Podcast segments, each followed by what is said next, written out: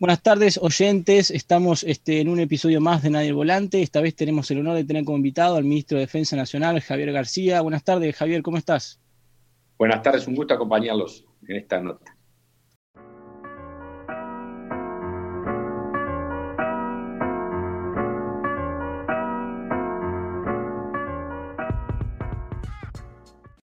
Bueno, este, no tenemos que aprovechar la oportunidad para felicitarlo, ya que hace nada más que unos pocos días recibió el test este, negativo, el resultado del hisopado. Sí, ayer, la verdad que este me, impidió la ida que tenía prevista el jueves a, 33. Había ido el lunes con el presidente y, tenía previsto ir el jueves de vuelta y bueno, este, poco rato antes me informaron de, de las circunstancias de un positivo que había dado un oficial allí en la unidad y, este, bueno, y eso nos, nos cuarentenó. Pero por suerte, todos negativos, el equipo, creo que todos los, oficiales que se les hizo, todo el personal que se le hizo el, el hisopado que estaba indicado, dio negativo. Así que este, por ese lado, una buena noticia. Bien, este, y, digamos que todo normal, eh, esos días que estuvo de cuarentena. Sí, que claro, con, este, con las ganas de, estar en la cancha, pero bueno, el protocolo indica eso, así que que trabajando desde casa y, con las ganas de poder haber estado este, haciendo las cosas que tenía previsto, pero bueno, así es la cosa. Claro, ya en, este, en su momento le, tocó también al presidente, este, el que hace unos tiempos, este, y pregunto, eh, quizás para eh, ensamblar estos casi cuatro meses de gobierno, ¿cómo ha visto su gestión en el ministerio? Bueno, yo no, no, no, no evalúo mi gestión yo creo que este, importante parece evaluar, eh, a ver, importante es todo. Digo, no, no, no, quiero yo evaluar la gestión de, propia, no corresponde, pero sí, si me permite, aprovecho la pregunta, para evaluar la gestión en general del gobierno. Y, y ahí enrabo algo con respecto al ministerio. Uno, me parece que, este, que esta circunstancia, que es absolutamente inédita, un gobierno arranque en marzo, teniendo un mapa de ruta que estaba previsto por el plan de gobierno, por los compromisos que tenemos y bueno, 15 días después nos caiga un tsunami como, como es este tema de la pandemia. Claro, una situación muy imprevista.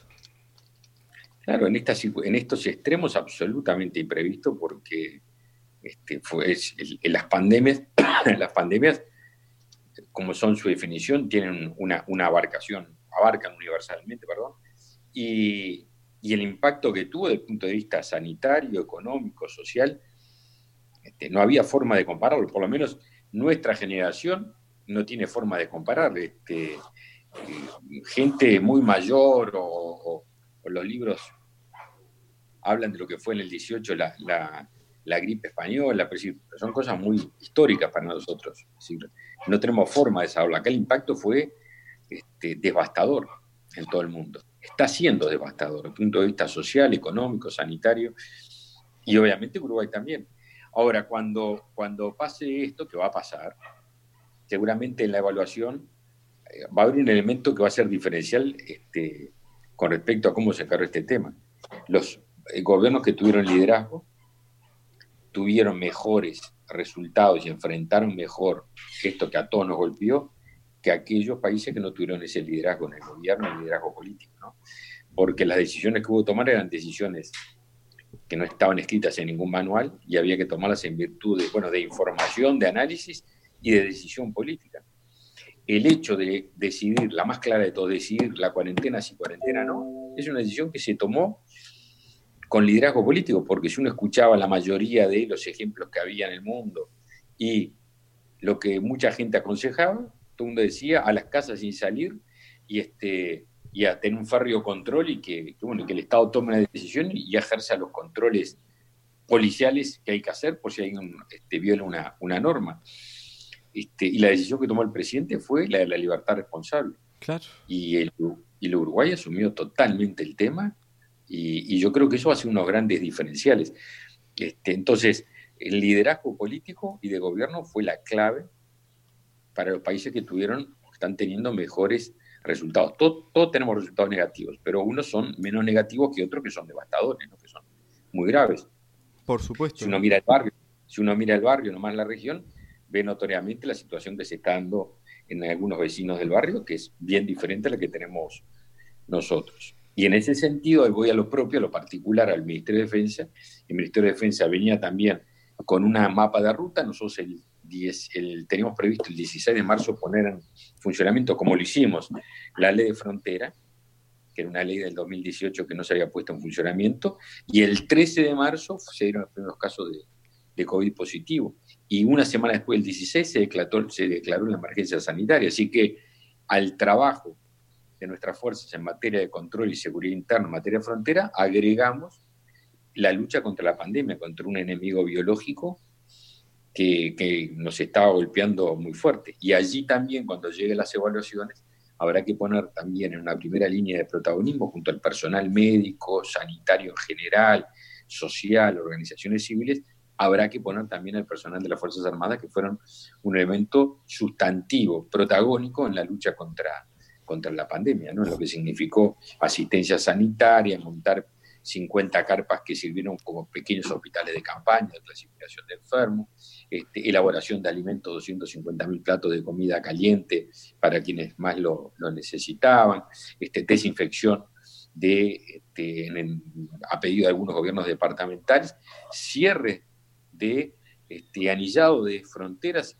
eh, bajando el flujo de tránsito para que no se expandieran algunas circunstancias. Ustedes en 33 tienen un ejemplo de esto, de cómo se hizo, se está haciendo todo un perímetro de forma tal de controlar la movilidad, medir la temperatura, registrar movimientos que hay. Todo eso nos va a poner, le pone a las Fuerzas Armadas en una situación que va a ser protagónica en el trabajo que, que con tanto claro. con, Justo a eso íbamos a preguntarle cuál era su opinión respecto a la acción de las Fuerzas Armadas. Pero yo yendo a un caso más particular, ¿cuál es su opinión de 33 desde el punto de vista de un médico? ¿La situación del brote? Claro.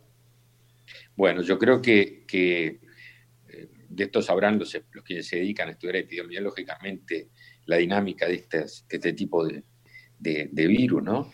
Pero da toda la impresión que nosotros vamos a tener en Uruguay una situación de brotes, que son, como lo dice la palabra, de episodios puntuales que afectan una comunidad este, o un lugar y que vamos a atacar este, precisamente. Es decir, nuestro problema, por suerte, no está siendo el, el, el, trasiego la, el comunitario del virus, sino la aparición de brotes. Y como aparece un brote, brote uno sabe dónde está, como fue el caso de Rivera, como fue el caso aquí en el Hospital Vilardeo Montevideo, fue caso en los residenciales de ancianos o en 33 ahora.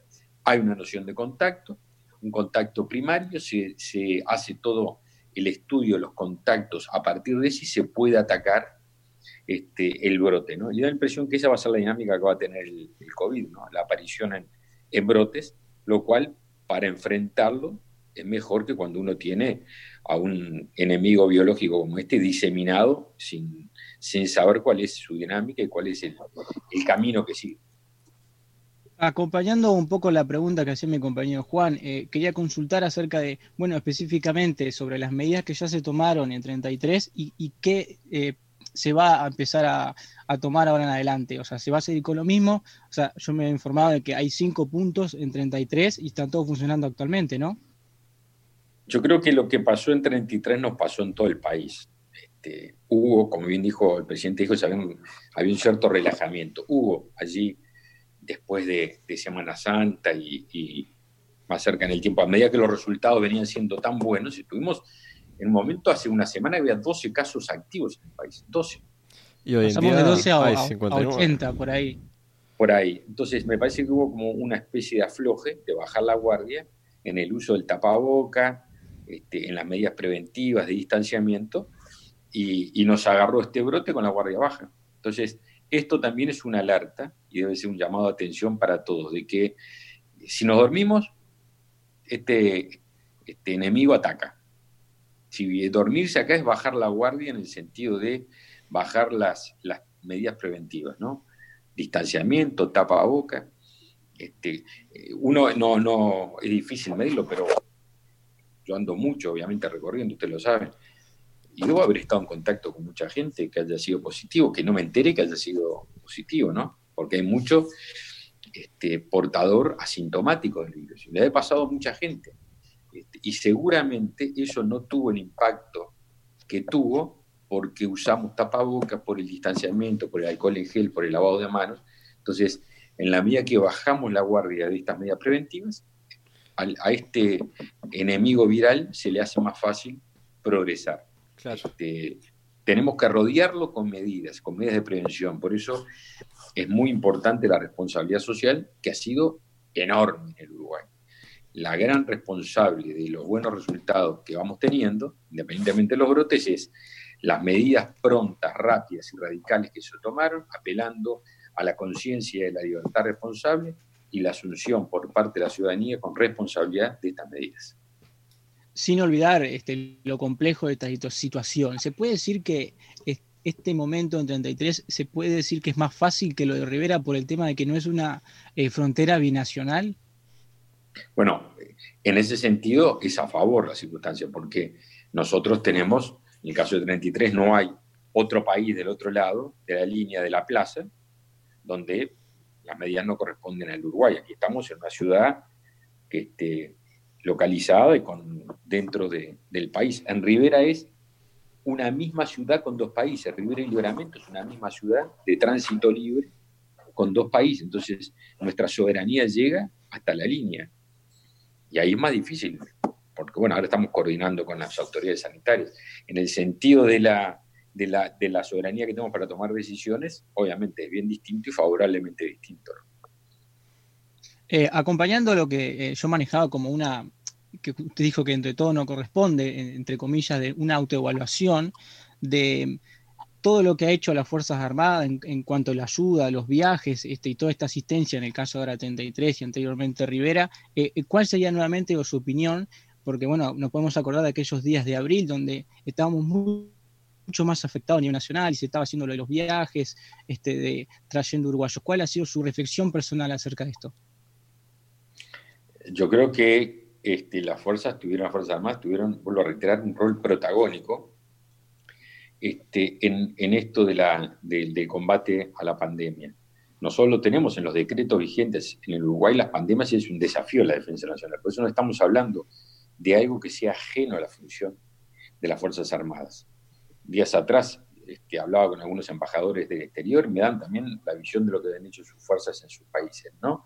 Pero si ustedes me preguntan cuál es el papel, qué es la política de defensa nacional hoy, en el Uruguay de hoy, en el siglo XXI, yo le diría las políticas de defensa nacional es políticas de seguridad, políticas sanitarias y políticas sociales y alimentarias. Y esas cuatro cosas están haciendo nuestras Fuerzas Armadas. Políticas de seguridad a través de las fronteras, políticas sanitarias ayudando en el combate a la pandemia en todo lo que les contaba al principio, y políticas sociales y alimentarias con la elaboración de, de, alimentación, con el apoyo a organizaciones de la sociedad civil, etc. Entonces, eso es una política de defensa, es nuestra política de defensa hoy y es lo que, no casualmente, lo que este, decididamente están haciendo nuestras Fuerzas Armadas. Un actor, voy a reiterar, este, protagónico. Son, son instituciones que provienen del mismo pueblo y consustanciadas con el pueblo al cual pertenecen.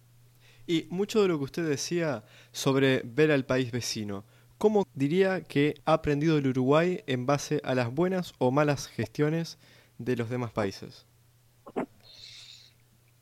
Yo no, no, yo miro la realidad, no, no opino sobre las circunstancias, no me corresponde opinar sobre las circunstancias que vi en otros países su gobierno, menos países tan queridos y tan cercanos como nuestros vecinos. Lo que notoriamente tenemos es que en Uruguay hemos recorrido un camino que es muy particular, que es mirado por el mundo entero. Ustedes son testigos, Uruguay es testigo de que se nos está mirando por el mundo entero, un país chico, en un rincón de, América del Sur, rodeado por países que tienen niveles importantes en materia de este, extensión del contagio y se, mira, se nos mira a nosotros los uruguayos por cómo se ha manejado la, pandemia. Entonces, este, creo que, lo importante es seguir recorriendo este camino.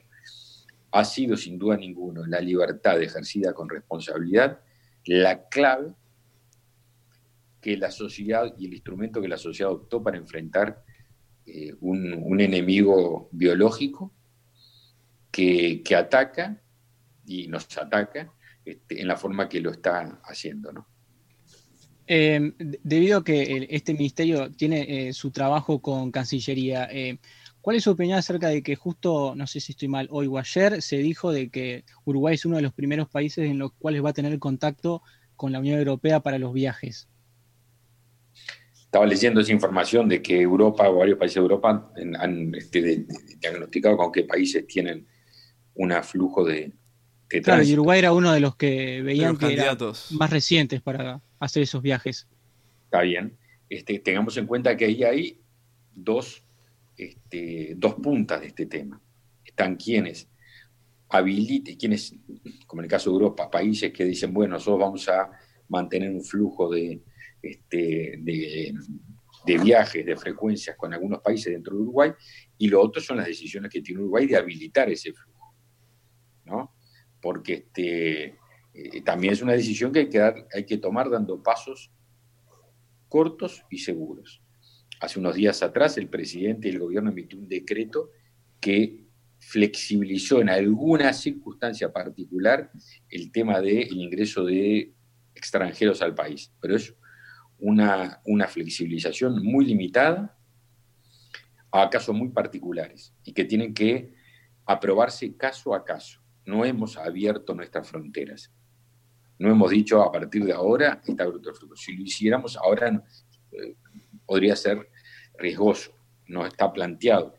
Este, lo que está planteado es mantener algún tipo de flexibilización vinculado a tareas ya sea comerciales o económicas o humanitarias, etcétera, que tienen que hacerse este, regladas, que son regladas y que son analizadas punto a punto, ¿no? no quiere decir que no sea una buena noticia que desde Europa nos miren y digan, bueno, este, habilitamos para allí, para Uruguay. También falta la otra parte, es que Uruguay abra este, en ese sentido ese flujo. Y por ahora las decisiones que toma Uruguay son las que les contaba recién, están en el decreto vigente. Ahora van a empezar algún vuelo muy concreto de una empresa para julio y agosto, que ya fue informado públicamente, son vuelos puntuales en virtud de este decreto. Algo que me llamaba la atención es como usted se refirió al virus como un enemigo biológico. Y es que cómo eh, el Ministerio de Defensa afronta una pandemia, porque imagino que no es algo que suele estar en los planes o algo muy esperado.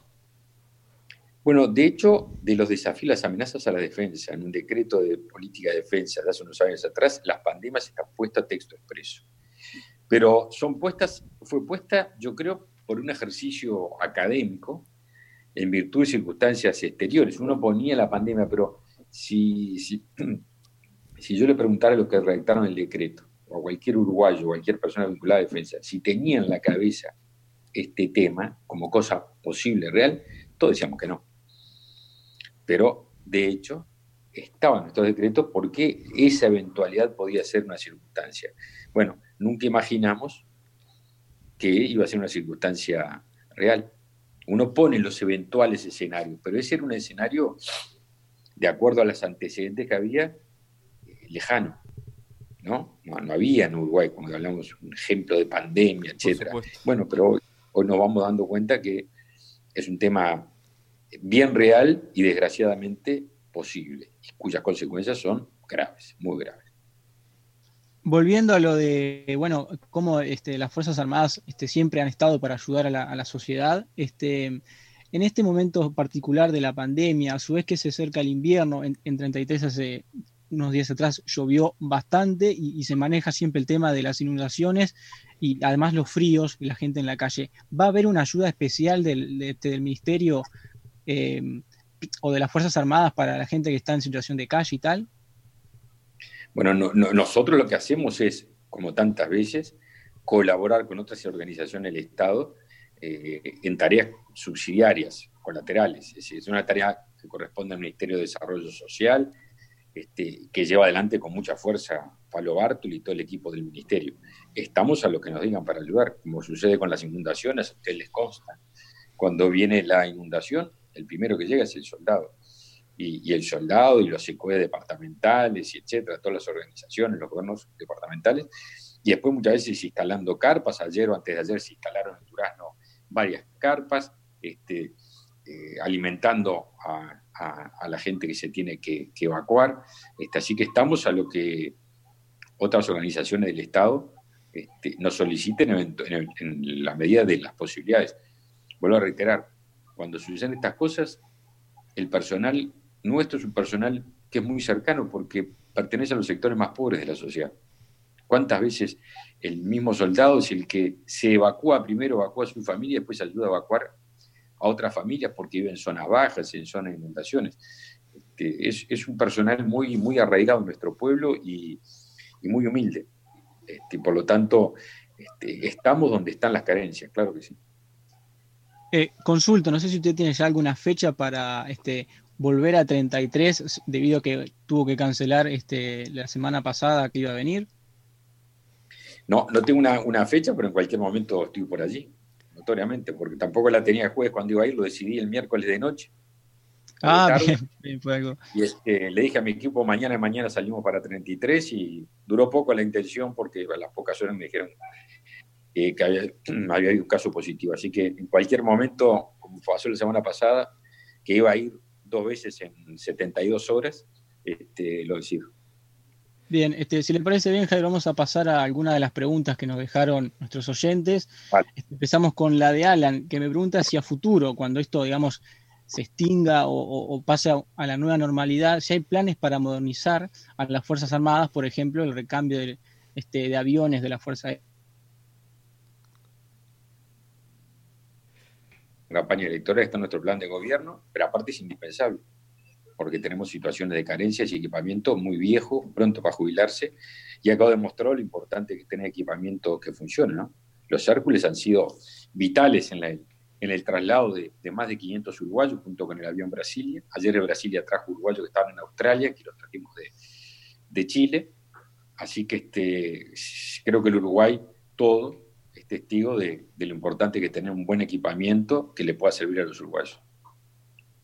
Bien, y, también tenemos otra acá que dice, ¿cómo plantearía para jerarquizar las fuerzas que la sociedad, eh, perdón, las fuerzas y que la sociedad mirara de otra manera al ejército?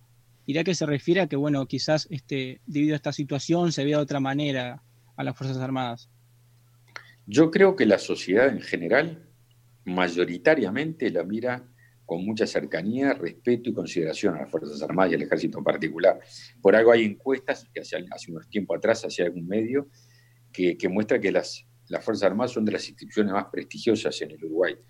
Puede haber y hay dentro del sistema político algunos grupos, algunos sectores que tengan prejuicios y preconceptos, pero son minoritarios. Claro. Sí tienen, pueden tener un peso importante de opinión pública, en el acceso a la opinión pública en, la opinión que se da, pero no cuantitativo. Cuantitativamente no tengo duda ninguna. Ustedes en 33, pero en Durán, en Rivera, en Artigas y, en Montevideo también, quizás en Montevideo donde pueda dar una opinión mucho más, que tenga más, más base esto que decía, algún, sector con prejuicio, pero este, en el resto el soldado es el que, el que va a la escuela de campaña, le echa una mano de pintura, traslada gente con el camión, está en la inundación, asiste a la persona que está en situación carenciada, prepara un plato de comida caliente, es decir, es el, vecino que, porta un uniforme y pertenece a una institución que está para servir a la, a la comunidad. Me parece que la opinión es amplísimamente mayoritaria. Obviamente toda esta circunstancia reafirma de la pandemia, reafirmó esto. Hay algunos sectores que tienen prejuicios y, preconceptos, que son sectores, vuelvo a decir, para mí, minoritarios. Pueden tener una opinión que se, hace escucharse, pero, pero desde el punto de vista cuantitativo me parece que es mucho más la cercanía y el respeto y la consideración que tienen los uruguayos. Y ya aprovecho para hacerle una pregunta. En su opinión, ¿cuál es su visión del soldado, del el que sirve al pueblo? ¿En qué sentido? En sentido de cómo usted ve a las Fuerzas Armadas. Como te decía, personal muy comprometido, que pertenece a los sectores más carenciados del Uruguay, personal subalterno, por eso en todas las cosas nosotros repartimos y, distribuimos, mejor dicho, entre el personal subalterno el, 85%, canastas de alimentación para ayudar en la pandemia, de casi 14 kilos y medio, un poco más, este, para ayudar a pasar este momento difícil, ¿no? Así que este, la, la, situación que nosotros tenemos de nuestros soldados la situación que proviene de los sectores más populares y, y cadenciados. Y es una persona muy profesional, porque Una cosa que lo veamos acá, pero cuando vamos al, exterior, cuando hay las misiones de paz, lo mira el mundo entero. por algo somos reconocidos. Este, y eso lo hace el soldado, ese mismo soldado humilde es el que esté reconocido en el mundo por Naciones Unidas y por los países. Ya cerrando, aprovecho para compartir la pregunta de Damián. ¿Cómo maneja usted el hecho de que exista gente esperando cualquier acción que haga para quejarse? Parte de la, de la libertad. Por eso ayer recordábamos un episodio trágico como fue el golpe de Estado, y yo que siendo muy gurí peleé por la libertad. La libertad es para, para todos, y como decía Wilson Ferreira, uno pelea por la libertad este, sobre todo del otro, y aquel otro que opina bien diferente a lo que opina uno. Bien, este, sin nada más que agregar, este, agradecemos enormemente la posibilidad de contar con el ministro de Defensa Nacional, Javier García. Agradecemos su tiempo, de verdad, este, que es algo para nosotros este, más que un honor poder contar este, en tres meses que arrancamos esto ya con un ministro. Este, así que bueno, Juan, no si tienes algo más que agregar. Que simplemente que me encantó la frase de cierre de Wilson y agradecerle al ministro por brindarnos este tiempo. Y nos vemos en la próxima. Arriba, fuerza, ustedes y Fuerza 33 que, que vamos a salir. No tengan ningún tipo de duda que vamos a salir de, esto y vamos a salir con, con mucha fuerza. Buenísimo.